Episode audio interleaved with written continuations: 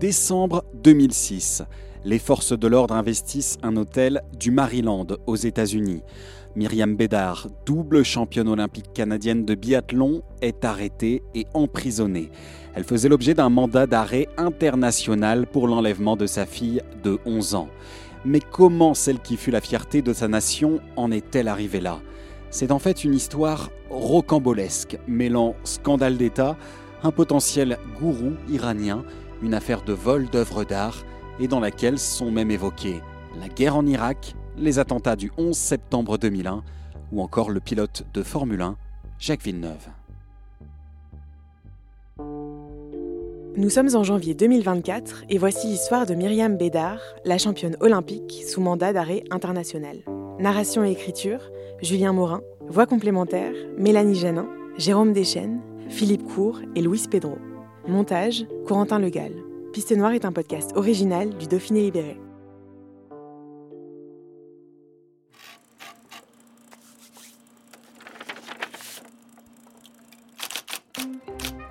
Septembre 2006, quatre mois avant l'arrestation de Myriam Bédard. L'ambassadeur américain au Canada, David Wilkins, reçoit une curieuse lettre. Celle-ci est également adressée à Kofi Annan, secrétaire général des Nations Unies, à Interpol, au président du Comité international olympique, au prince Albert de Monaco, ainsi qu'à tous les habitants de la Terre. Monsieur l'ambassadeur, cette lettre a pour but de vous informer que pour continuer notre combat contre le terrorisme bureaucratique canadien et pour nous protéger en tant que personne, nous avons décidé d'aller aux États-Unis. Nous quitterons Montréal le lundi 2 octobre 2006 autour de 8 h du matin. Nous roulerons sur l'autoroute 15 en direction du sud et nous aurons plusieurs boîtes de documents dans notre voiture. Cette lettre est signée de la double championne olympique de biathlon Myriam Bédard et de son conjoint Nima Mazari, un homme d'affaires et artiste d'origine iranienne. Et dans une deuxième lettre, adressée cette fois au Premier ministre canadien et québécois, il dresse une liste de terroristes parmi la police, la justice et les personnalités médiatiques. Bédard et Mazari n'en sont pas à leur coup d'essai en la matière. Un an plus tôt, sur un carton d'invitation pour un vernissage, le couple qualifie le Canada de république bananière et déclare vouloir aller chercher refuge en Chine. Mais cette fois, Bédard et Mazari mettent leurs menaces à exécution.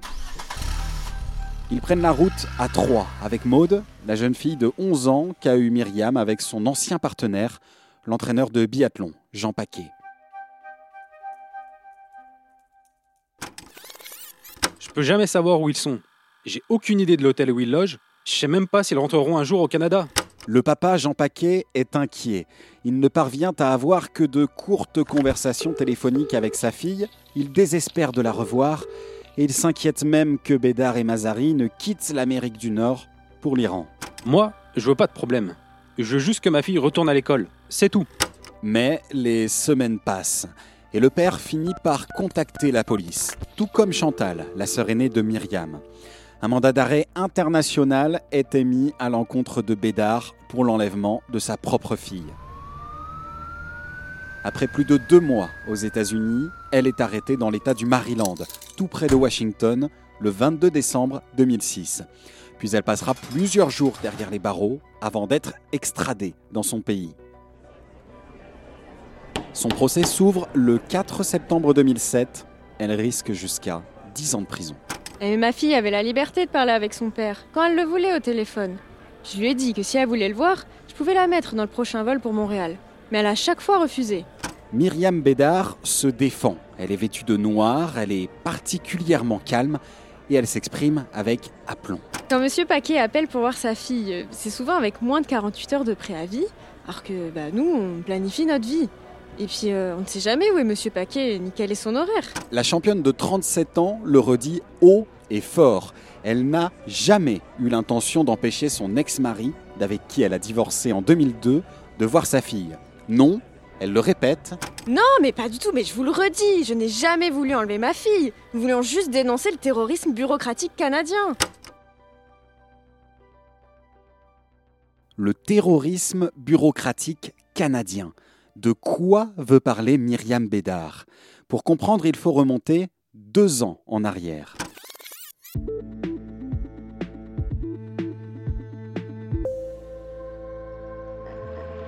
Nous sommes en 2004 et voilà six ans que Myriam Bédard a mis un terme à une carrière sportive couverte de succès.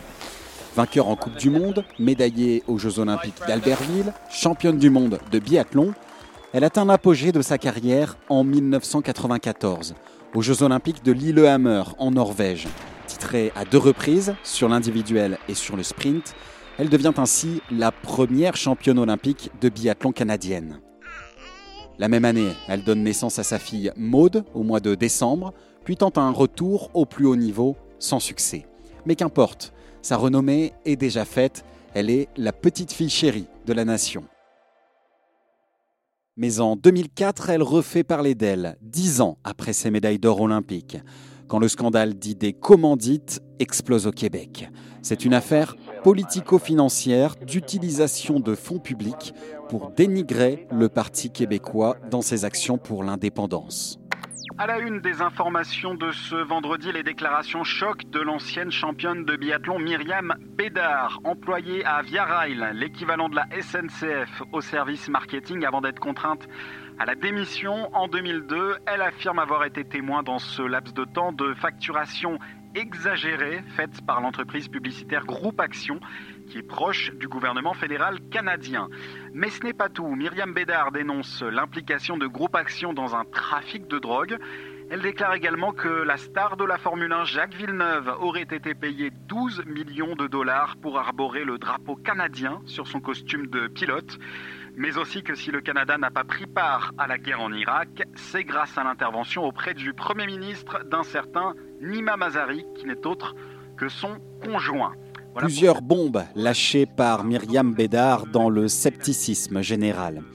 Et quelques mois plus tard, une nouvelle affaire explose et elle concerne cette fois son conjoint, Nima Mazari.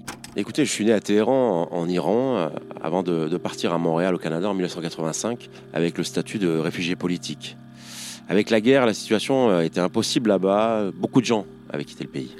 Nima Mazari est un personnage pour le moins mystérieux.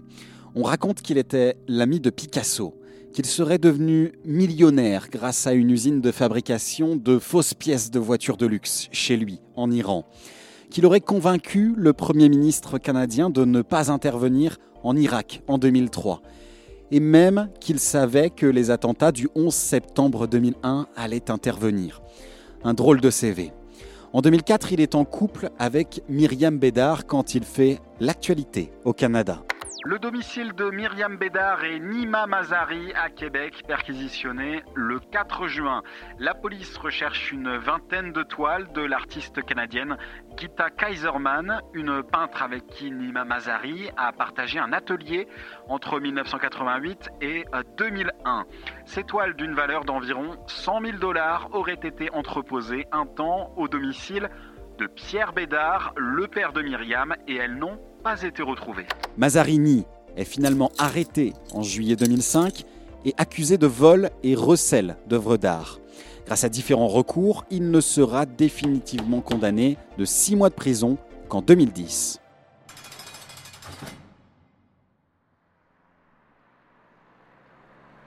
Voilà tout ce qui pousse le couple à prendre la fuite en octobre 2006.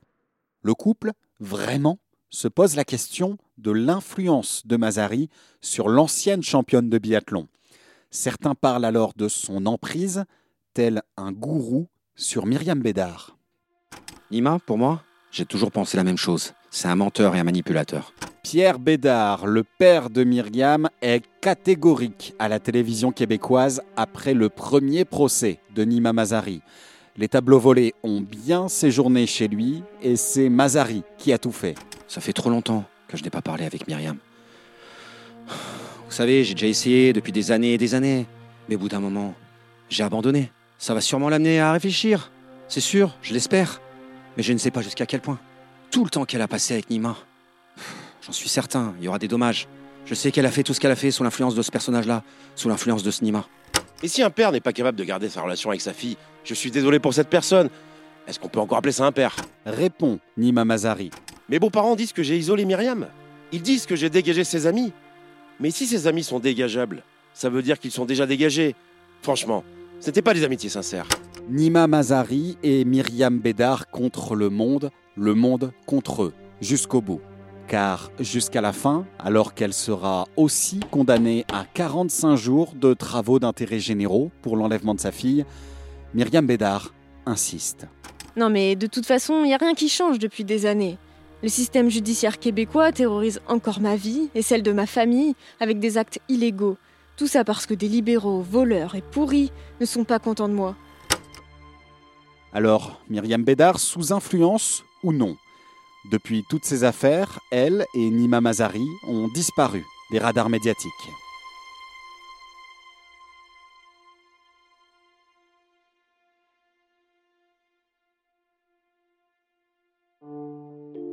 Merci d'avoir écouté ce quatrième numéro de Piste Noire consacré à Myriam Bédard, la championne olympique sous mandat d'arrêt international. Les dialogues joués dans ce podcast sont tirés d'articles de presse de médias canadiens, dont Le Devoir, Le Journal de Montréal, La Presse et Radio-Canada, parus entre 2004 et 2013. À bientôt sur les plateformes du Dauphiné Libéré pour un autre épisode de Piste Noire.